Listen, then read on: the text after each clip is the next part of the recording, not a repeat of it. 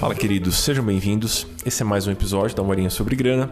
No episódio de hoje eu recebo o Alberto Brandão, que já passou por aqui. Ele é a mente por trás do Startup da Real, projeto que eu adoro. Nós vamos conversar um tiquinho sobre o Antifrágil, que é uma obra de um autor que nós dois gostamos muito, que é o Taleb. Para quem não está familiarizado com o trabalho do Taleb, a gente foi tentando contextualizar um pouquinho, então mesmo que você não tenha lido, é, eu acho que vai ser interessante para você. O Taleb é uma pessoa que, um autor que fala muitíssimo sobre risco e ele é muitíssimo citado no mundo dos investimentos. Então achei que seria algo interessante. O Brandão adora o mundo fitness, adora o mundo dos esportes, então vocês vão perceber que muitos dos exemplos que o Brandão trouxe é, conversam com outras áreas da nossa vida. Dentre elas, claro, o exercício físico, a alimentação, a produtividade. Eu fiquei super feliz com o resultado, eu espero que vocês gostem também. Eu vou deixar muitas referências ao redor aqui desse episódio, links para textos do Brandão, que são muito interessantes, links para o livro para a compra do, dos livros do Taleb. Ele tem vários livros interessantes, então a gente citou nesse episódio especialmente três livros. A gente citou o Antifrágil, que é o principal, que embasou nossa, nosso papo aqui. O Iludidos pelo Acaso, que é um livro excelente também para quem está querendo entender um pouquinho mais do mundo dos investimentos. E a gente citou o Cisne Negro. Os três são interessantíssimos, eu espero que vocês gostem do papo. E agora sim, sem mais delongas, bora! Amigos, estou aqui com Alberto Brandão, a mente por trás de Startup da Real. segunda vez que ele está por aqui, na primeira vez ainda estava encoberto pelo Startup da Real e agora estou aqui com o original. Obrigado, Brandão, por ter aceitado o convite de novo. Muito obrigado. Para você nunca foi nenhum segredo, né? nunca, nunca foi, nunca foi. Mas estou uh, feliz de poder. Eu, eu, sempre comento dos textos para outras pessoas, dos seus textos, e agora poder comentar com o nome e sobrenome eu acho. Eu acho que vai ser uma coisa boa e acho que fez o movimento certo, assim. Se você está vendo escutando esse podcast agora, quem está aí fora, é porque já está público essa história. Então você já vai ter acesso a um monte de material do, do Brandão por aí. Ele esteve aqui no ano passado e a gente gravou um episódio que foi o episódio mais escutado da última temporada, que é o Pobreza não é falta de educação financeira. Então eu vou deixar o link para esse episódio em algum lugar. E hoje a gente vai comentar sobre o livro Antifrágil, que é um livro que, na minha opinião, queria saber a sua também, Brandão, é um livro que foi meio maltratado pelo YouTube. Eu concordo. Eu acho que, que não só o YouTube, né? O, o Taleb, ele foi desde do, dos primeiros livros ali. É, no o, o Cisne Negro, ele já veio meio que protegido disso, mas ainda sofreu. E o Antifrágil, ele tentou, mas ainda tá sofrendo, né? Que ele, ele era pego pela crítica, né? Os jornalistas não liam e deduziam o material através do, do sumário, títulos, né? do, do, dos títulos, dos capítulos.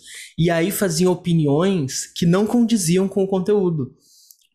E aí ele se revoltou de, de uma de forma bizarra com isso, porque é, é, é uma das, da, das críticas dele, de que os, os críticos eles leem a crítica dos outros para fazerem as próprias críticas em vez de ler o material. Então saiu uma série de críticas idênticas baseadas numa crítica que não tinha lido o livro. E aí ele se revoltou com isso, tanto que o antifrágil já, você não consegue deduzir nada pelos títulos. Né? Você lê o título do capítulo, é tipo, ah, o gato e a máquina de lavar. Aí você fica tipo, caraca. Então, só que mesmo assim, os, nessa moda do, do coach, da. Não é nem só da moda do coach, né? Mas uma moda de uma positividade exagerada, assim. Eles pegaram o princípio do, do antifrágil, né? Aquele. O trechinho ali, que é, sei lá, uma página no máximo, que é tipo, ah, o, o, o frágil quebra, o robusto é, não, não cresce, não, não melhora, e o antifrágil melhora com estresse tal. Decoraram isso, acabou o livro, bola pra frente. É, e aí tem um universo ali sendo organizado e que fica de fora. Sim. A gente não vai se propor aqui fazer um review do livro, nem passar por todos os conceitos. O livro é enorme. Então é um baita de um bitelo de um livro. E para quem, tá, quem não está familiarizado com, com, com o livro, com o autor, ele é um cara especialista em risco. Ele escreve sobre o risco. E ele tem um arcabouço filosófico gigantesco. Então o livro é denso. E aí o fenômeno que eu vou discutir um pouquinho aqui com o Brandão e a gente vai pegar alguns pontos interessantes é que o mundinho dos investimentos, e é por isso que o livro chegou para a turma do mercado financeiro, o mundinho dos investimentos meio que pegou essas simplificações e criou simplificações ainda mais bizarras. Então, se você colocar antifrágil no Google hoje, você vai encontrar títulos do tipo: Conheça o modelo que reverte as crises a seu favor. Talvez em algum momento ele tenha citado a, a vantagem de você ser antifrágil numa crise, mas assim, não é simplificado desse jeito bizarro.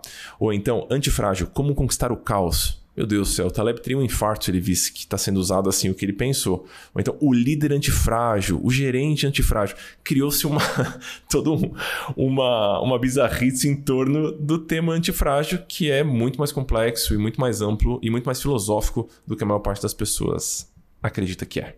Mas essa é só uma observação, que é uma construção de, de, de livros, né, de materiais, que é bem comum, que é baseada no SEO, assim, eu tô usando SEO, mas é usado na palavra-chave comum. Então, assim, antigamente você tinha, sei lá, você teve o primeiro lá, O Segredo. Aí veio O Segredo para Mulheres. Aí veio O Segredo para Atletas, né? Aí tem. Sempre tem, assim, aí antifrágil, porra, o gerente antifrágil. Ou, aí vai ter, tipo, quem mexeu no meu líder antifrágil. sabe? Essas coisas, assim. O queijo do líder antifrágil. E aí é. É isso que a gente vê acontecendo com o Taleb. Justo. Para quem tá chegando agora, Brandão, uma uma simplificação extrema do conceito de antifragilidade, só para a gente partir de algum ponto. Ele próprio utiliza essa explicação nas primeiras páginas do livro, né? A gente intuitivamente acha que o contrário de frágil é resistente, ele apresenta o conceito de antifrágil, que seria algum tipo de sistema, algum tipo de entidade que, quando as coisas estão muito, muito, muito bagunçadas, quando tudo está fora do controle, quando o sistema ficou complexo demais, essa coisa se beneficia. Então esse conceito ele casa muito com o mercado dos investimentos, né? E é por isso que ele acabou ficando tão, tão popular. O próprio Taleb, ele é especialista uhum. do mercado financeiro. Ele Exato. saiu do mercado financeiro. E, e as observações que ele faz do, do pra, que, ele, que ele traz para construir essa ideia vem do mercado financeiro, né? Então é só porque às vezes parece que foi uma coisa apropriada, mas não é inteiramente apropriado, né? Ele faz parte daquilo e a mentalidade surge daquilo. Justo, justo. Então, o Taleb conceitua o antifrágil como aquele que se beneficia do caos, do inesperado e da desordem. Então, esse é o primeiro conceitinho que ele, que ele traz. Além disso, ele, ele usa muitos exemplos, claro, que se conectam com o mercado do investimento, porque é, o, é da onde ele, ele vem. Né? O primeiro que eu acho que é, que é interessante da gente conversar é o tal do barbell. Porque além disso, ele, assim como você, curte levantar objetos pesados do chão. Certo? Boa. então, queria comentar um pouquinho contigo, Brandão, aonde você consegue enxergar essas associações e essas aplicações desses conceitos na nossa vida prática, porque eu sei que você pauta suas decisões um pouquinho com essa estratégia também. O próprio Startup da Real, eu acho que é uma construção desse sentido, não? Isso, exatamente. É, eu, eu, eu sou até meio passional quando eu falo desse livro, porque, pô, você me conhecia dessa época já, e quando eu comecei a, a ler e a entender, e eu comecei a, a tentar trocar pecinhas da minha vida para que as coisas fossem indo pelo que eu ia lendo, assim. Então, é, é, é, aquelas frases que você pega dos livros de autoajuda? Nossa, esse livro mudou a minha vida, essas paradas assim. Mas ter lido esse livro e ter prestado bastante atenção em alguns pontos específicos ajudaram de fato a moldar como eu enxergo algumas coisas e como eu tomo essas decisões assim. Isso é, não é exagero para principalmente para quem me conhece não é um exagero dizer isso assim. Então, eu para exemplificar a questão do barbel, já entrando nisso, é, é comum um monte de gente falar assim, pô, você já ganha bastante dinheiro com startup da real, você vende livros, você tem o dinheiro dos livros, você tem o dinheiro da, das assinaturas, você tem, tem, eu ganho mais do meu trabalho no, no startup da real do que no meu trabalho CLT do dia a dia. E muita, muita gente olha para mim e fala, mas por que que você não pede demissão? Sacou? Por que que você ainda tem um emprego? E aí que vem essa ideia. A ideia do, do, do desse barbel, né, que é basicamente o, o barbel, ele é um peso, aquele peso de academia, né, uma barra com pesos nos dois lados. E a ideia do barbell é criar um equilíbrio onde você tem muito. É, você tem um ganho muito grande com um risco muito grande, mas que você aposta muito pouco. Né? Então eu, eu, eu coloco, sei lá, 20% do que eu tenho em algo muito arriscado, mas que se der retorno vai ser estrondosamente bom, que na minha vida é o startup da Real mas eu tenho 80% da minha energia, do, do que eu posso oferecer, do meu recurso, seja lá o que for, em algo extremamente estável e seguro, que não me traz tanto retorno, mas também não, eu não tenho tanto risco de perder. Então eu tenho uma estrutura onde o estável, eu, eu, minha garantia de vida está ali. Eu pago minhas contas, eu como, eu sustento minha casa, eu, eu tenho minha esposa, eu dou plano de saúde para ela, sabe? Eu tenho toda essa estrutura num lugar onde é bem pouco arriscado e, me, e, e, comparativamente pode me trazer pouco, né? Mas eu tenho algo muito arriscado, que é, por exemplo, amanhã eu posso não ganhar mais um real com, com o startup da Real. Mas, mas, quando essa estrutura dá certo, o startup da Real me traz muito mais do que o meu trabalho. Há muito mais. Só que ele tem riscos. Então, as pessoas não entendem o risco. Então, um dos riscos que, que acontecem é. Eu, eu tava, comecei a streamar, fazer stream na Twitch e tal, não sei o quê. E aí, logo no primeiro mês, já começou a vir uma grana legal pra caraca, assim. Lá, mais do que meu salário, assim, de, de, de Twitch. E aí eu falei, caraca, que legal, né? Que legal. E aí, passaram-se três, quatro meses ali, e a Twitch mudou a regra de monetização.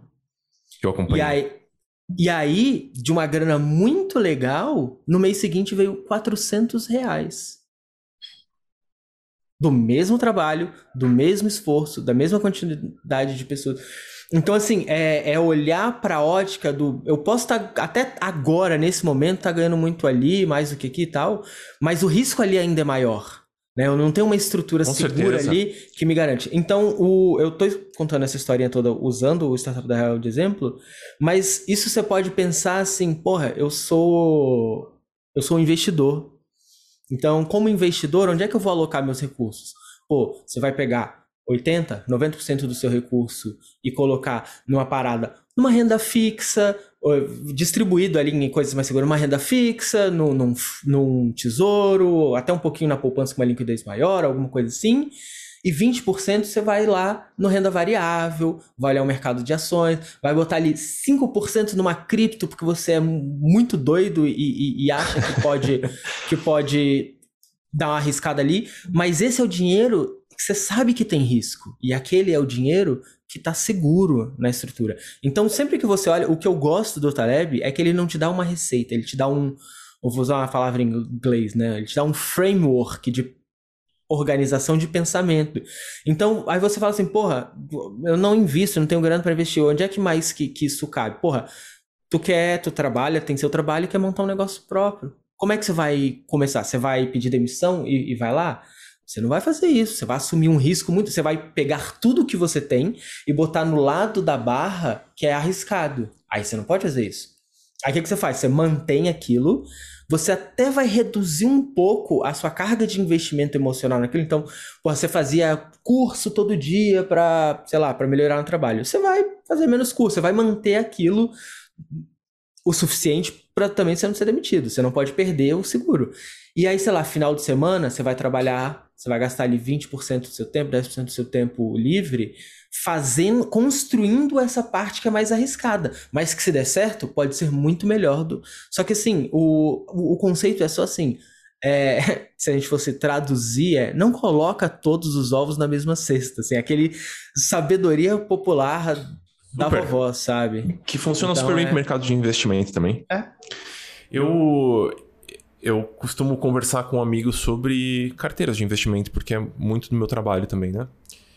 E para a maior parte das pessoas, cara, quando a gente tenta aplicar esse barbel, não, não para dentro da carteira, mas aonde a carteira de investimentos é, meio que encaixa na vida daquela pessoa, para a maior parte das pessoas, faz muito sentido investir de cabeça no trabalho, que é onde você vai gerar a sua renda, e tratar a sua carteira de investimentos como uma camada mais segura.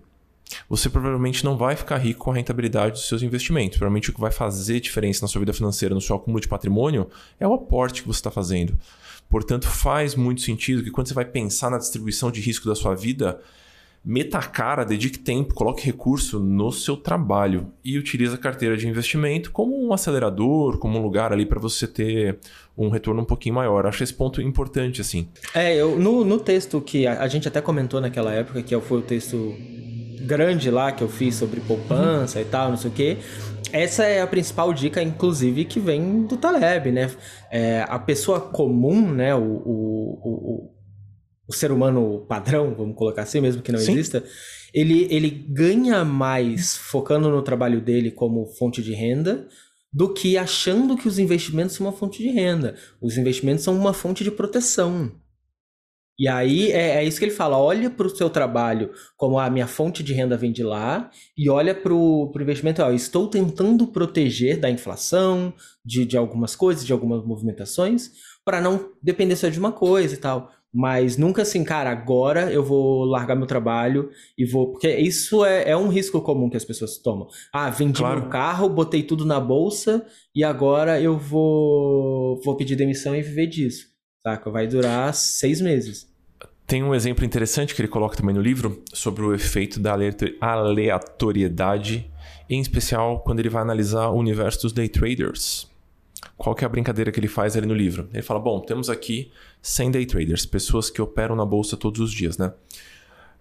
Vamos supor que a gente está analisando um ano em que tudo deu certo, então um ano que o mercado subiu. E aí, no ano que o mercado subiu, todo mundo se acha muito inteligente, você é o gênio. Basicamente, o mercado inteiro ganhou, você está lá, você fala, bom, eu sou realmente muito bom nisso. Vamos supor que dessas 100 pessoas que a gente está analisando, 30 elas tiveram um retorno muito bom no primeiro ano. Essas 30 continuam, as outras 70 vão embora. Ali, a gente continua analisando essas 30. E aí tem o próximo ano de investimentos. E dessas 30 nesse próximo ano, 15 dão certo. E as outras 15 vão embora. Aí você vai para o outro ano. E aí dessas 15, 5 dão certo. E essas 5 montam um curso para te ensinar a operar na bolsa de valores. Qual que é o grande lance aí? Essas 5 talvez tenham dado certo simplesmente porque elas deram sorte pelo próprio efeito da aleatoriedade. Eventualmente alguém vai dar certo. As pessoas vão testando estratégias. Não quer dizer que essa estratégia que essa pessoa usou nesses últimos anos vai continuar funcionando nos próximos. Mas isso é duro da gente, da gente aceitar. Que tem um, um dos fatores que contribui para o sucesso de alguém, e um grande fator, inclusive, é simplesmente a sorte. Então ele abre um pouquinho sobre o efeito da aleatoriedade, eu acho bem interessante também. E ele, e ele faz um. Se eu não me engano, é no, não é nem no Antifrágil, é no Cisne Negro, que ele fala sobre a falácia narrativa. Que é um grande fator disso. Que é, pô, você chegou, né? Todo mundo é gênio no bull market, todo mundo é gênio. E aí, pum, você entrou, sei lá, você comprou Magalu lá na, na base. aí, boa, subiu, você, caralho, eu sou um gênio, eu sou um gênio. E aí você começa a contar uma história de trás para frente do evento, que é depois que deu certo, você começa a procurar os motivos que deram certo. Aí você fala, porra, claro. eu fiz o curso X, eu olhei tal coisa na época, eu achei isso. E aí você, às vezes não é nem de maldade, né? Mas você se convence de que você foi o gênio por trás daquela ação. E não foi, porque era uma, um, uma tendência natural do, do, do, mercado ali. E aí quando cai, que é o, o Bitcoin. Né? Muita gente perdendo dinheiro, principalmente agora, nesse momento do, do, do Bitcoin, por isso que assim, o Bitcoin ele fez um movimento natural onde muita gente ganhou muito dinheiro e aí você olha para trás, todo mundo se achando visionário. E aí agora que, que realmente tem uma oscilação grande, que, que tem acontecido os movimentos que têm derrubado o preço, você vê que tem, tem gente aí que não tá legal, que não tá indo bem. A galera que entrou, sei lá, seis meses atrás já tá Queria fazer um, um, comentário, dois comentários sobre isso. Primeiro, essa historinha, acabei de dar uma pesquisada aqui, ela foi descrita com mais detalhes no Iludidos pelo Acaso, que é outro livro do Taleb, que é Iludidos pelo Acaso, a influência oculta da sorte nos mercados e na vida. Excelente livro também, é um pouquinho mais antigo, de 2001, mas excelente livro. Recomendo também. O que eu ia comentar, que é fazer esse grande parênteses, é: eu não sei se você acompanha tanto os influencers de finanças, mas a choradeira que foi quando o Taleb falou que vendeu os bitcoins dele, meu Deus do céu. Nossa, foi. Não, eu acompanhei isso. E, e, é uma galera que não entende o trabalho do Taleb, exatamente pois por é, isso. É, bicho. Oh, não, foi um dia muito divertido de ver as análises, cara. Assim, não, e, não, e a... não, não dando risada dos fracassos dos outros, mas a indignação das pessoas. Que, é porque era claramente passional. Assim. Lógico. É claramente sim. passional. É claramente passional. Porque o que, que ele disse? Ele disse: como moeda, claro, o Bitcoin perdeu seu, pro... perdeu seu propósito. É, é agora um, um, ativo de especulação. Você quer especular em cima do, do, do Bitcoin? Boa sorte para você. Eu vou vender o meu e vou embora. Porque quando o, o Taleb fez um, um, texto muito antigo defendendo a ideia da criptomoeda como uma, uma proteção contra governos, né? Que é você tem uma moeda que está completamente fora das ações do governo. E, e uhum. isso era interessante. Só que quando isso se transforma num ativo de especulação, e não numa moeda corrente, onde você é um. É um, um... Você transaciona, né? Você não é um, um, item de trans... um valor de transação. Isso faz sentido. Só que agora, como é especulativo, ela já é afetada por governo. A queda dessa semana foi uma decisão do Banco Central americano. É, o Banco Muito Central americano proibiu, algum, é, criou regras e aí caiu pra caraca e tal. Então, assim, já não é mais tão protegido e nem tão livre do Estado, assim, quanto parece, né? Então, é, se a China cria uma regra muito mais restritiva para isso, você já vai ver uma outra queda, porque as pessoas começam a olhar para um. onde deixa de ter função aquilo, né? Tem um conceito interessante para quem gosta de acompanhar o mercado dos investimentos, que é a tal da correlação. Então existem investimentos ativos diferentes que são correlacionados, né? E alguns têm correlação positiva, ou seja, quando um sobe o outro sobe, e outros têm correlação negativa, quando um sobe o outro desce. E esses ativos, eles casam muito bem com a filosofia do Taleb, e as criptomoedas eram, a gente não sabe se elas vão continuar sendo ou se ainda são hoje em dia, questionável, são um exemplo muito bom disso, né?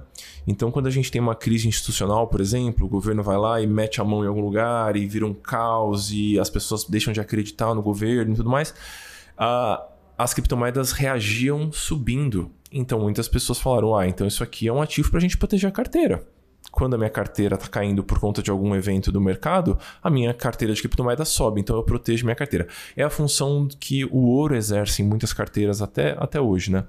E as pessoas estavam apostando, até hoje, né? Estão apostando que a, o próximo instrumento para reserva de valor vão ser as criptomoedas. Ninguém sabe muito bem qual. A grande aposta era o Bitcoin e agora a gente está tendo essas, essas marretadas aí acontecendo nos, nos últimos dias. Você falou do ouro, né? E, e, uhum. e, o, e, o, que mais irritou o pessoal foi isso. Foi o que o Taleb vendeu o, o, os bitcoins dele, né? E comprou ouro. e aí tem uma entrevista um pouco mais antiga dele que, que perguntaram para ele: Ah, mas onde é que você tá protegendo, né? Aí ele falou: Eu não gosto de ouro, mas comprei ouro. Porque a, a ética é essa, né? Você não, não fala onde é o melhor, você fala o que você tá fazendo. O que claro. você tá fazendo é, o seu, é a sua base ética ali. É, é, é onde você acredita de verdade. Senão você faria outra coisa. Sim. Inclusive, é um outro conceito que ele explora bastante, né? O skin in the game. Então, acho que vale para quem tá afim de, de mergulhar um pouquinho no universo dele. Dentro do, do Iludidos pela Casa, né? Ele fala sobre isso no Antifrágil também, mas no Iludidos pela Casa eu acho que ele abre um pouquinho mais do que isso. Ele fala bastante sobre, em alguns cenários, a gente se ilude pelo fator sorte, que a gente não considera, em outros a gente é iludido pela malícia dos outros. E tem um efeito que a psicologia econômica detalha bastante, que é o tal do framing. E esse eu vejo todos os, quase todos os dias com os alunos. Então, seja por ingenuidade, seja pela malícia de outra pessoa. Vou dar um exemplo claro de quando isso acontece. Uh, chega um aluno ele fala: Muri, eu recebi esse, essa lâmina desse fundo de investimento. O gerente do banco foi lá e me mandou essa lâmina aqui. E olha esse retorno, que legal. E aí tem lá o retorno num espaço de um ano e meio, de dois anos, um retorno maravilhoso, super acima do que a gente espera de um fundo, por exemplo, de renda fixa ou um fundo de ações. E aí a gente analisa só aquele pedaço das informações. E com aquele pedacinho daquelas informações, do jeito que ela está apresentada, parece que é um negócio muito maravilhoso.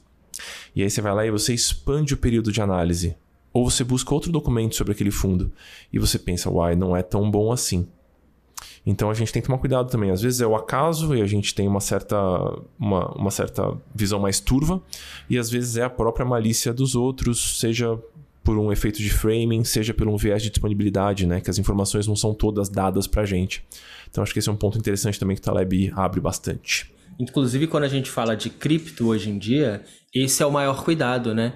Porque é muito fácil pegar o dado histórico do, do Bitcoin e falar, cara, é, valorizou, valorizou 16 milhões por cento desde que surgiu. Aí você, porra, negocião, assim. Aí quando você reduz o, o período, você vai vendo, porra, é, em, nos últimos seis meses, tá numa queda de quase 2%. Nos últimos seis meses. Não teve alta, Sim. não teve alta. No último ano, né, teve uma alta de 10%, que é um, excelente valor. Mas aí é aquela Sim. coisa, você vai ficar um ano com esse ativo, né? E aí tem o outro problema. Você vai ter sangue frio também para aguentar o é. sobe e desce, tem essa questão é. também, sim. E aí, e aí tem o outro problema, que é assim, existe há, sei lá, 10 anos, 11 anos, sei lá, 15 anos que seja. Né? Uhum. A gente, os dados reais de transação verdadeira, de pessoas prestando atenção e olhando, tem 10 anos. Você não tem informação suficiente para saber aonde vai, né? E sim, aí é isso. Sim. Se você pegar um, um, uma janelinha, você pode se convencer, caraca, isso aqui é uma oportunidade maravilhosa. E aí, se você expandir um pouquinho, você pode falar, opa, isso aqui não é. Aí tem que ver o que, que cada um tá tentando te mostrar. Tem um outro ponto que ele traz no livro, e esse ponto para mim foi especialmente dolorido, porque eu gosto bastante de acompanhar o que tá saindo de em termos de finanças, mesmo de ficção, assim, eu gosto muito de ler e eu acabo acompanhando autores que estão saindo agora porque eu acho que é interessante, eles são da minha época. E ele explica o efeito Lindy no livro. Não sei se você se recorda exatamente qual é. Putz, cara, e eu e, e eu escuto, eu acompanho alguns canais de literatura. E aí alguns, algumas pessoas que gostam de literatura são muito puristas. E elas falam assim: você talvez não tenha tempo de ler tudo que você gostaria de ler ou de ler tudo que está disponível. Será que não faria sentido você buscar ou ler o que já passou pela prova do tempo? É, Os esse, clássicos. Isso, isso aí, quando eu li também, porque eu sempre fui o cara da hype, né? Você me conheceu antes, eu, eu li o que Sim. tava rolando. Saiu o livro esse ano, eu ia lendo e tal. E aí, porra, isso aí me dói, me dói. Me dói, assim, porque por um lado eu leio por prazer né? Eu, eu gosto de ler assim, então. Então eu vou ler um negócio que me dá tesão de ler. Mas será que eu não tô deixando o, o que gerações e gerações e gerações já provaram que, que é animal, que é incrível, que é um negócio que resiste ao tempo, sabe? Você usa isso de critério para suas leituras, Brandão? Ou você lê o que brilha a capa? Ou não, hoje em dia eu tenho dois critérios. E, e é por isso que eu leio muito menos, né?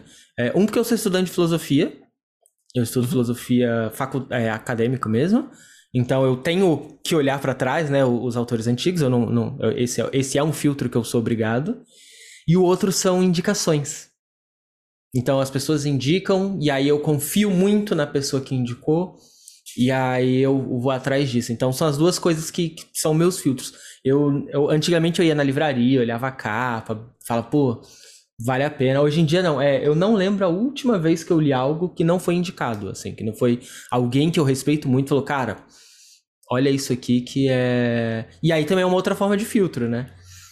Que sim, é, sim. Que é assim, pô, você tem o respeito de alguém. E como a gente tá num momento histórico muito diferente, é muito difícil ter algo que passou pelo filtro do tempo que explica o nosso momento histórico.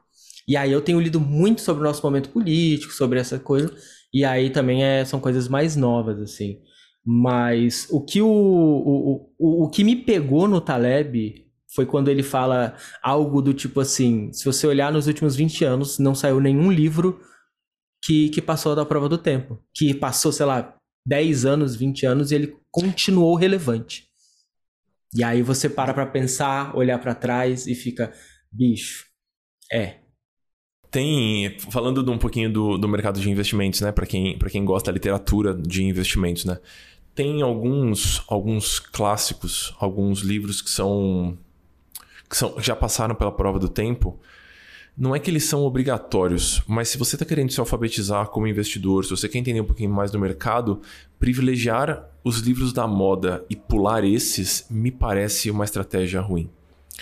Então, por exemplo, o Investidor de Bom Senso, né, que é um, um classicaço assim, eu acho que ele deveria passar na frente dos, é, dos livros mais atuais. Até pegar o, o Investidor de Bom Senso John Bogle. Vou deixar o link em algum lugar por aqui. Mas é, acho que esse filtro que o, que o Taleb menciona no livro, eu acho que ele pode ser usado para muitas coisas, inclusive para os nossos estudos sobre investimentos.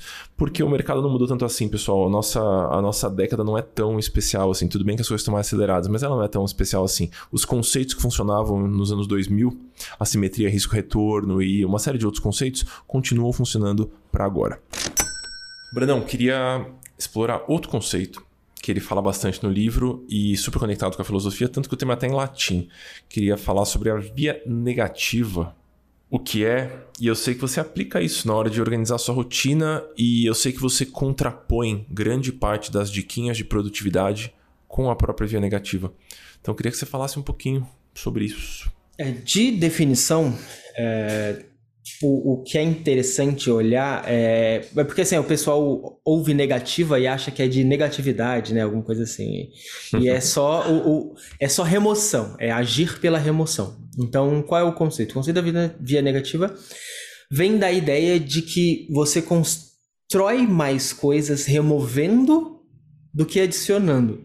Então, a, a historinha conta que Michelangelo, quando estava fazendo Davi, a estátua de Davi, perguntaram para ele é, como é que ele fazia para esculpir estátuas tão bonitas.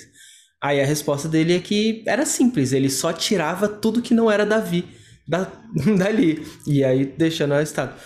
Então, qual é o, o ponto disso?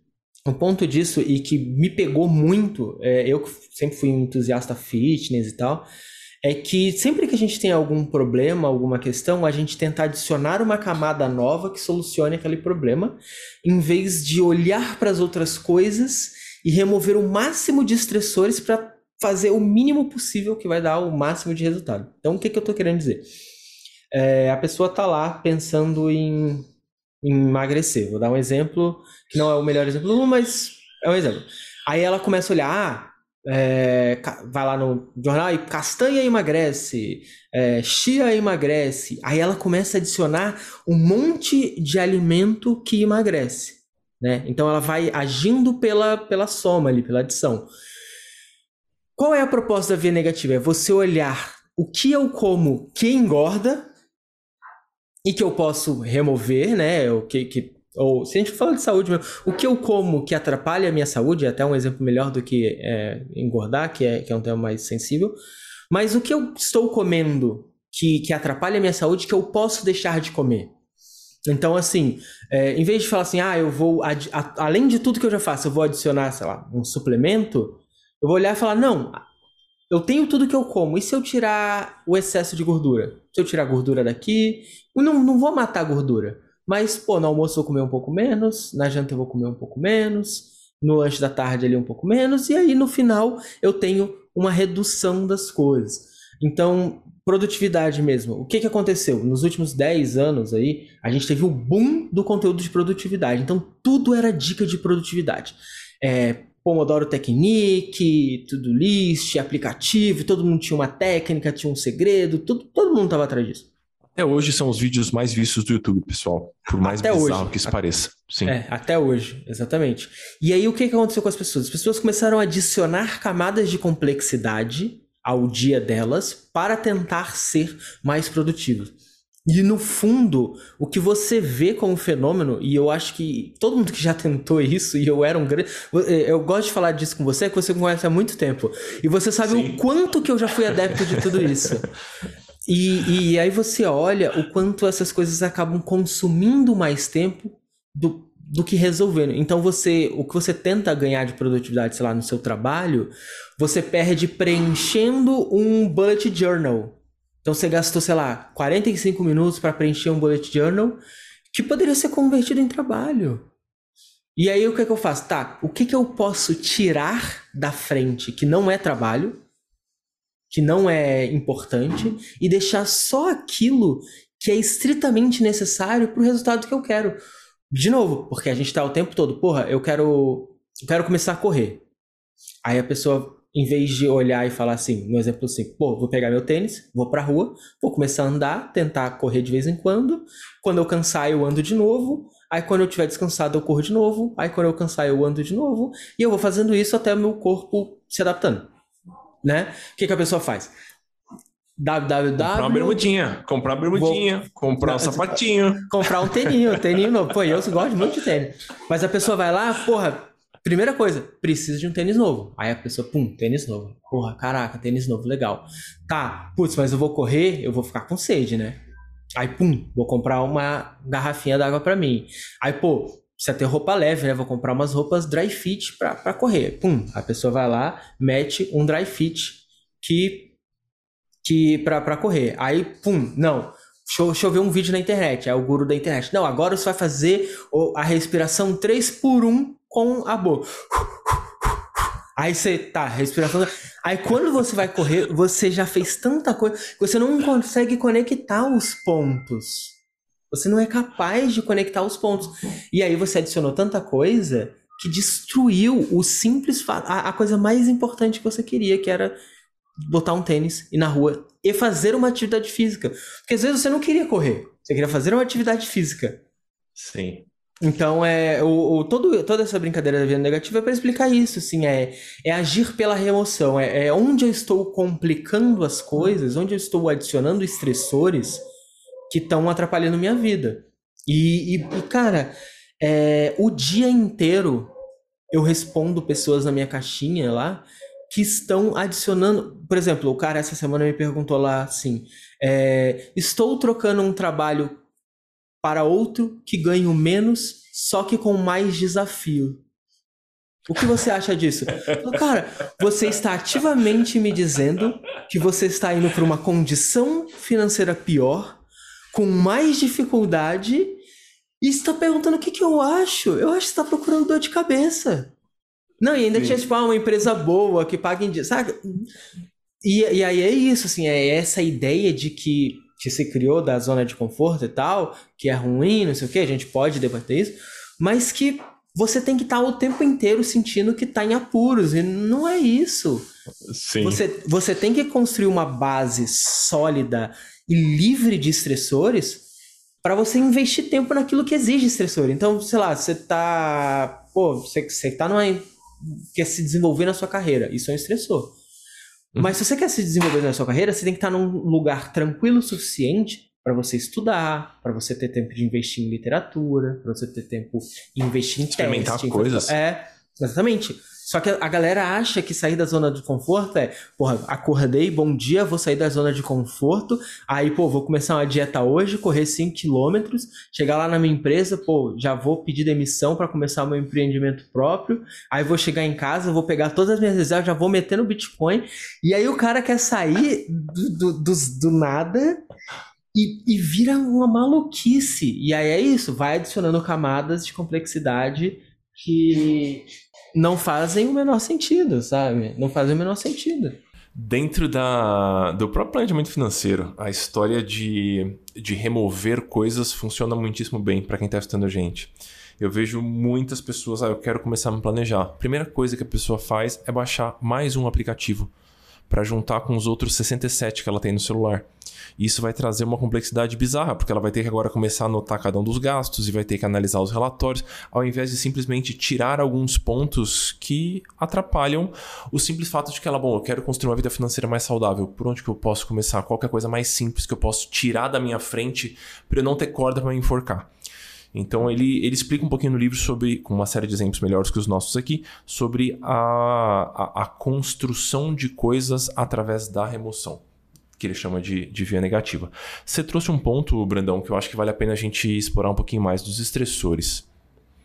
Então, o que, que são esses estressores? O quanto a gente deveria removê-los na nossa vida e o quanto eles são indispensáveis, caso contrário a gente não sai do lugar. Eu acho esse equilíbrio bem interessante da gente encontrar também. Então, é, deixa eu, eu, vou usar. Eu gosto muito de usar os exemplos das coisas que eu estou vivendo, porque eu falo com muito mais paixão e, e, claro. e, e, e, cor, né? Fica, os exemplos são mais coloridos, eu acho. Então, vou dar um exemplo assim. Eu, porra, acabei de perder. Você lembra da última vez que a gente gravou junto? Eu era uma outra pessoa, visualmente, provavelmente. eu, acabei, eu acabei de perder 34 quilos, né? E aí, e aí a todo mundo me pergunta assim, caraca, mas como é que você faz e tal, não sei o quê. Primeiro que eu não sou exemplo disso, porque eu tenho um passado de atleta e meu corpo responde muito bem a algum tipo de estímulo. Mas quando as pessoas entram nessa jornada, elas a pessoa quer fazer exercício, emagrecer e tal, não sei o que, aí ela se inscreve numa academia, começa a correr, fazer musculação, começa a fazer uma dieta. Ela adiciona. Normalmente são, são esses dois elementos que é uma dieta e um. Rotina um de exercício. Uma rotina de exercício. E aí um fica vinculado ao outro. Só que quando você começa a fazer exercício, é um peso emocional gigantesco. É porque é um lugar diferente, com pessoas te julgando, com um esforço real, um esforço físico que te deprime, chega no final do dia você está deprimido, você está sensivelmente deprimido, você está triste, né? No dia que uhum. você treina muito pesado, chega 6 horas... Energia falta, manhã, claro. Falta energia, você está triste, assim, a pessoa grita com você, você tem vontade de chorar. E, e aí, além disso, a pessoa está entrando em déficit calórico e psicologicamente se privando de coisas que ela gosta muito. Docinho, né? Chocolatinho, um docinho. bom demais. Então, quando você olha essa conjuntura toda, são muitos estressores, né? São muitos elementos causando estresse ao mesmo tempo. Uhum. E o que, que acontece quando isso entra em colapso? Um dia você acorda cedo, acorda para ir treinar, aí você fala: Nossa, eu tô quebrado. Por quê? muitos estressores vão te deixar cansado em, em uhum. curto período de tempo. Aí você fala, hoje eu não vou. Hoje eu não vou treinar porque eu tô muito cansado. Aí você acorda e aí a, a sua, a sua disposição de resistir já tá muito, muito menor. Aí você pensa assim, eu preciso fazer o meu café da manhã. Meu café da manhã, fazer meu café da manhã é um esforço.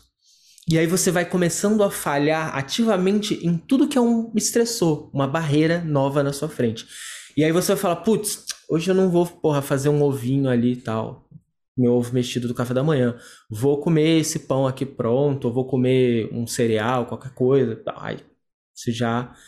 Aí chega na hora do almoço, aí você olha.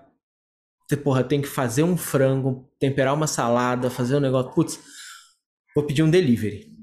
Aí você mesmo vai tirando um, um, um, os seus estressores, só que por uma outra direção, onde você deixa de controlar as coisas. E aí chega no fim do dia, você foi falhando em tudo isso que gera um tipo de estressor para você, você não aguenta mais. E aí, quando você olha que falou tudo isso, você fala assim: ah, agora já era. Porque uhum. existem muitas barreiras que foram recolocadas na sua frente. Então, quando eu falo para as pessoas tirar os estressores, eu falo assim: como é que eu comecei lá atrás? Eu, a primeira coisa que eu fiz não foi voltar para academia. Eu falei, cara, eu vou resolver minha alimentação. Aí eu falei, putz, vou pedir começar a comprar marmita fitness pronta, porque um, eu não preciso cozinhar, e dois, eu não preciso pensar sobre isso. Então, à noite, quando eu tô exausto, eu não preciso pensar, putz, eu tenho que fazer, o que, que eu vou fazer? O que me leva pro delivery. Uhum. Aí já tá pronto, já tá lá, é só tirar micro-ondas, seis minutos e acabou. Então, aí eu comecei, putz, depois de um tempão comendo marmitinha, tranquilo, já entendendo, aí eu falo, putz, agora eu vou começar com a academia. Aí fui, voltando à academia, porque comer já não era mais um problema. Eu já tava ali seis meses adaptado a comer menos, já tinha perdido um pouco de peso e comecei com exercício. Aí, putz, na hora que eu comecei com exercício, aí de novo, vontade de comer doce, não sei o quê. E ali, ó, marmitinha segurando. Aí, só que, como eu não conectei alimentação e treino, quando eu não ia no treino, eu não sentia vontade de falhar, porque as coisas não estavam conectadas, não eram ligações. Uhum. Aquilo já estava estabelecido, já era o jeito que eu comia. E aí eu ia lá no, no treininho, fazia o treininho, e se eu falhasse no dia no, no treino, eu tava tranquilo de, pô, dia seguinte eu vou. E aí uhum. ir retomar. Porque você tem menos barreiras, né? Quando a gente fala estressores de uma forma grosseira, a gente pode falar barreiras que a gente coloca nas coisas. E aí foi quando eu procurei o, o nutricionista lá, que procurei um nutricionista e falei, cara, esse é o meu histórico até agora. Daqui uhum. para frente eu quero fazer. Aí o treino já estava estabelecido, a comida, o padrão de comida já estava estabelecido, e agora eu ia adicionar um outro estressor que era um, um padrão alimentar muito mais ajustado, que ia exigir. Só que o que aconteceu? Como eu já todo esse resto já estava estabelecido, já haviam deixado fácil. de ser estressores, certo? É, exatamente. E aí você vai tirando essas coisas da frente e hoje é, as pessoas olham, falam, cara, mas pô, você come certinho todo dia, mesmo horário, o tempo todo, só as suas marmitas, só as coisas. Tá... Isso não, não te incomoda? Eu não sinto mais, porque não é mais um problema. E aí agora eu tô estudando, eu tô com um monte de projeto, eu tô fazendo um monte de coisa que essa parte da minha vida de treino, alimentação, etc., não influencia mais. Agora eu tenho energia pra caramba para focar em umas outras coisas. Só que se eu tivesse, pô, vou fazer um curso novo, começar a malhar, Entende? É, é uma série de coisas. Isso é, é para tudo. Assim, putz, eu quero. Porra, vou investir. Mercado financeiro, vou investir. Aí o cara compra 20 cursos, começa a ver todos os vídeos no YouTube, e aí ele quer ao mesmo tempo diversificar para todos os lados, e ele nem tem recurso para isso, e ele começa a perder de um lado e ficar desespero no outro. Ele não espera nenhum conceito amadurecer de verdade na cabeça, claro. e que isso demora né? Porque o emocional pesa, você vê, você acabou de botar seu dinheiro ali, aí você vê aquela ação caindo, isso pesa, isso não é fácil. Você quer tirar o seu dinheiro dali. Você quer confiar no longo prazo, você, você fala para você mesmo a história assim: "Eu sou um investidor de longo prazo". Sei que você mente pra você. Só que lá, só que no, nos bastidores você tá, meu Deus do céu. Você tá lá, você tá lá no Google olhando assim, tá, o que que tá subindo agora pra eu tentar transferir pro menor dano possível. Então é, é isso, assim. Pelo que eu entendi, você foi adicionando as, as, as áreas ou as frentes que são estressoras aos poucos. E aí, com o tempo, elas foram deixar, elas foram deixando de te estressar e você foi incorporando as outras. Né? Eu acho que é uma, uma leitura interessante. Um exemplo que o Taleb utiliza nos livros também, né? Sobre como é importante remover esses estressores. Porém, ele argumenta muito bem, né? Ele é um. Ele escreve muito bem, né? Apesar de ser, não ser uma escrita fácil, ele é uma escrita que ele te envolve.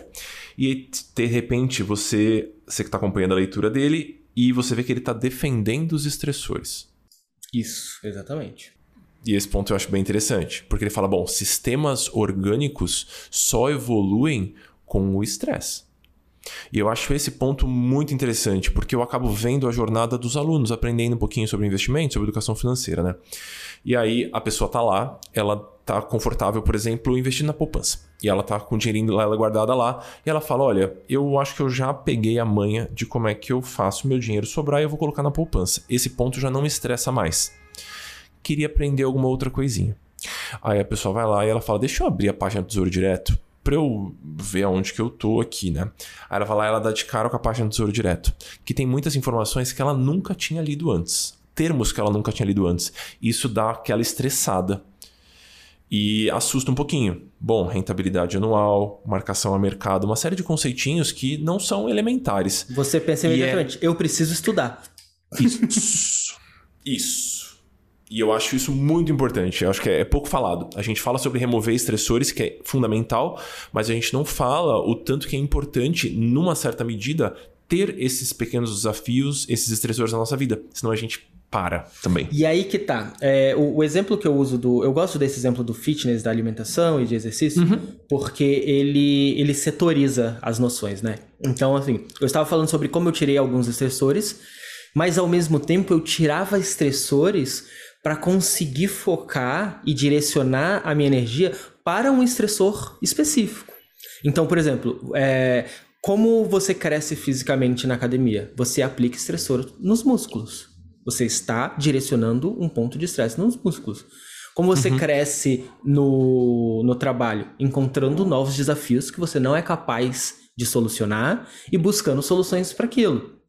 Uhum. Só que o, o, grande ponto, que é o ponto-chave que eu acho que, que, que, na internet se popularizou o antifrágil e eles perdem a mão é que eles acham né, que o, o, o que se popularizou é, é bem essa ideia: ah, nós crescemos com o estresse, né? Nós só crescemos com o estresse. Só que o que Taleb descreve é estresse de menos impede o crescimento.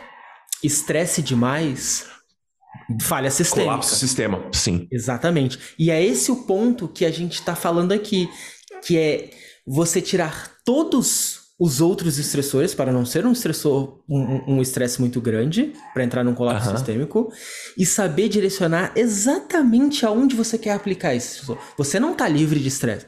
Você não está livre de estresse. Essa não é a ideia. A ideia é assim: uhum. agora que o chão tá firme, eu posso concentrar numa coisa e fazer aquilo de verdade. Porque isso é um problema. Porque senão você não consegue. Porque essa ideia que quando é, se tornou mais pública de ah, não, estressores é bom, é, que aí junta com a ideia da sair da zona de conforto e tal, não sei o quê. É porque parece que todo estressor, ao tempo, no, o tempo todo, em qualquer quantidade, é bom. E uhum, não é a uhum. verdade. A verdade é, estressores são extremamente importantes, mas eles são muito bem quando dosados. É a ideia da vacina. A vacina e o veneno. O que muda é a dose. O que muda é a dose. A, a mesma vacina que te cura é a substância que vai te deixar doente em uma carga maior. É assim que a gente cresce. É esse o estressor. E aí, Eu... quando você olha para a vida, desculpa, é, você começa a apresentar isso. Então, assim, é, como é que eu removi um, um, um, estressor? Eu removi um estressor parando de precisar cozinhar e comprando marmita pronta. Mas qual uhum. é o uhum. estressor que eu estava vendo? Eu estava vivendo o estressor de estou comendo menos e passando pelo estresse psicológico para conseguir estabelecer um novo padrão alimentar. Isso é um estressor e um crescimento gigantesco. Gigantesco. Justo. Então, como você vai estudar? Putz, qual é o estressor? O estressor é estudar. O que, que eu tenho que tirar da frente? Eu tenho que tirar da frente criança gritando, eu tenho que tirar da frente gente me interrompendo, eu tenho que tirar da frente o computador. Então, como é que, em vez de você ter um 15 apps para te ajudar a estudar, às é vezes a sua saída às vezes. de deletar o Instagram, botar o celular no mudo, ir para uma biblioteca separada, porque às vezes é isso, a pessoa quer fazer tudo em casa, não sei o quê. Às vezes você fala assim, cara, eu vou sentar num, num café para conseguir ler esse livro, porque em casa toda hora alguém vai me interromper. E você ainda tem o estressor de ler e se dedicar àquilo que você quer. Mas você está tirando um universo de impedimento para você conseguir fazer aquilo. Então é saber dosar da onde vem isso. Brandão, algum conceito que, que você sente que o Taleb enuncia, que está presente na sua vida, que a gente não falou e você gostaria de adicionar para a gente fechar esse nosso episódio? O, o principal que eu acho, e, é, e aí eu falando até um pouco da, mais da minha praia do que da sua, né? Mas é do uhum. modelo de. Não, é, é, bem da sua, eu acho, é bem da sua. que é. Que, Taleb explica uma coisa sobre escalabilidade e risco. E, e, é onde eu foco o modelo de negócios inteiro do que é o startup da Real. Então a maioria das pessoas pensa assim, cara, não seria melhor você procurar uma empresa que te pagasse uma bolada para anunciar no startup da Real e você ganhar essa grana em vez de ficar gerenciando é, assinatura de newsletter uma a uma. E aí lá no, no, no Cisne Negro, o Taleb conta o exemplo do taxista e do, de um advogado, né? É, socialmente, quando você olha o, o advogado, ele trabalha numa firma, tem um bom salário, que seja, e está estável ali. E o taxista não. Ele depende do dia a dia de um passageiro, outro passageiro, outro passageiro. Às vezes é 5, às vezes é 10, às vezes é 200, mas a maioria é, é 15. Então ele tá ali dentro de uma aleatoriedade de fatores que você olha e fala assim: esse cara não tá legal. Mas a diferença é que o, se um cliente, que é o, o contrato, né, o, o, o chefe do advogado da firma, demite ele, ele perde tudo. Se um cliente de, decide não usar mais aquele taxista, ele só perde um cliente. Então, quando eu, eu, eu granularizo a, as minhas fontes, e a, então, assim, se eu se eu tenho um anunciante grande que paga tudo o startup da Real e todo o conteúdo é gratuito, e qualquer polêmica que aconteça, esse cara vira para mim e fala assim: desculpa, eu não consigo mais é, patrocinar você porque você tá causando algo super pra... comum, algo super comum no mundo das marcas, comum. sim. Extremamente comum. A gente vê isso todos os dias. Eu perco uhum. 100% da receita do, do startup da Real. Mas se eu falo uma besteira que seja e, e eu entro em conflito com um grupo e esse grupo decide me cancelar, esse grupo representa, sei lá, 5% da minha receita como startup da Real. É, é, sei lá, eu tenho. Minha newsletter tem, sei lá, 3, mais de 3 mil assinantes lá. Uhum. É muito difícil 3 mil assinantes cancelarem de uma vez.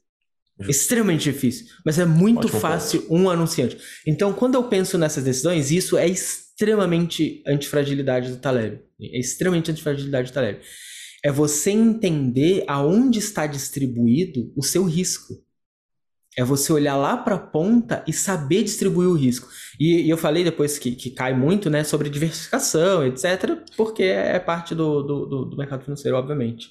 Mas, mas eu acho que isso é importante as pessoas não entendem. As pessoas acreditam muito que é melhor você ter uma, uma fonte única muito grande do que você ter várias. E é óbvio, né? Vai variar a percepção disso. Mas quando eu falo de negócio, quando a gente está falando de de, de receita, é, é, muito mais importante olhar para essa granularidade do que você fala assim: ah, não, vou deixar tudo. É igual o lance da Twitch. A Twitch parou uhum. de me, me, me, dar grana e passou a me dar quase nada. Só que eu ainda tinha todo esse universo do outro lado me protegendo. Imagina se eu falo assim: ah, não, agora a Twitch está me dando dinheiro, vou deixar o, o, a newsletter livre, todo mundo vai para lá e essa, essa grana daqui tá o bastante para mim. Uhum. Em uma canetada, eu perdia tudo. Em uma canetada de um diretor. Imagina, reflexão importante para quem é autônomo e está estudando a gente. Então, pense no seu modelo de negócio, né?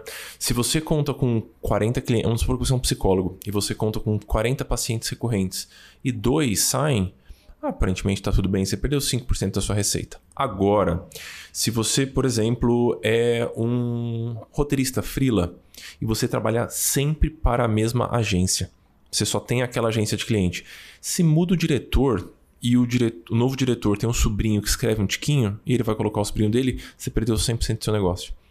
Então acho que isso tem, isso conecta bastante com o quão resistente é o seu modelo de negócio. No caso uhum. do psicólogo, muitas vezes ele até muda, né? Ele, ele não atende individual, mas aí ele vai e fecha um, um convênio com uma empresa e atende as pessoas dessa empresa bancado pela empresa, né? Ele se torna, Sim. ele não é um funcionário da empresa, mas ele é um é um convênio ali. E aí começa a aliviar na outra ponta, porque eu tô recebendo essa grana, essa galera não preciso ter o, o, o, granular ali, né? E uhum. aí, em uma canetada de um dia, o, o, cara acordou, porra, preciso cortar, cortar gasto. E aí, pum, médico sofre desse problema. Putz, você tem. Você tá em um hospital, você não tem vários todo lugar onde você acaba tendo uma receita sem ter essa granularização aí, você acaba correndo sérios riscos aí. Exposto ao risco, é isso. Brandão, obrigado pela participação mais uma vez. Adorei a conversa. Vou deixar aqui muitos links de textos do Brandão que conversam com essa questão do risco ou que citam o Taleb. Eu acho que vai ser interessante também. A gente acabou começando pela antifragilidade, mas aí a gente foi se perdendo nos conceitos do que o Taleb enuncia por aí, mas acho que foi um papo interessante, espero que vocês tenham gostado também. Recados finais, Brandão. Faz teu jabá aí, chama as pessoas. Quem quer te acompanhar mais de perto, faz o quê? É, eu tô em arroba Startup da Real no Instagram, arroba Startup da Real no Twitter. No Medium Startup da Real tem muitos, muitos, muitos textos. Tem o meu livro, Este Livro Não Vai Te Deixar Rico. E a partir de agora, com, com a identidade publicada aí, a gente ainda vai ver quais são os próximos movimentos. É isso. Valeu, querido. Obrigado. Pessoal, obrigado por terem estado até aqui. Semana que vem tem mais um episódio. Dê uma olhadinha em tudo que já saiu em morinhasobregrana.com.br. Beijo, seguimos.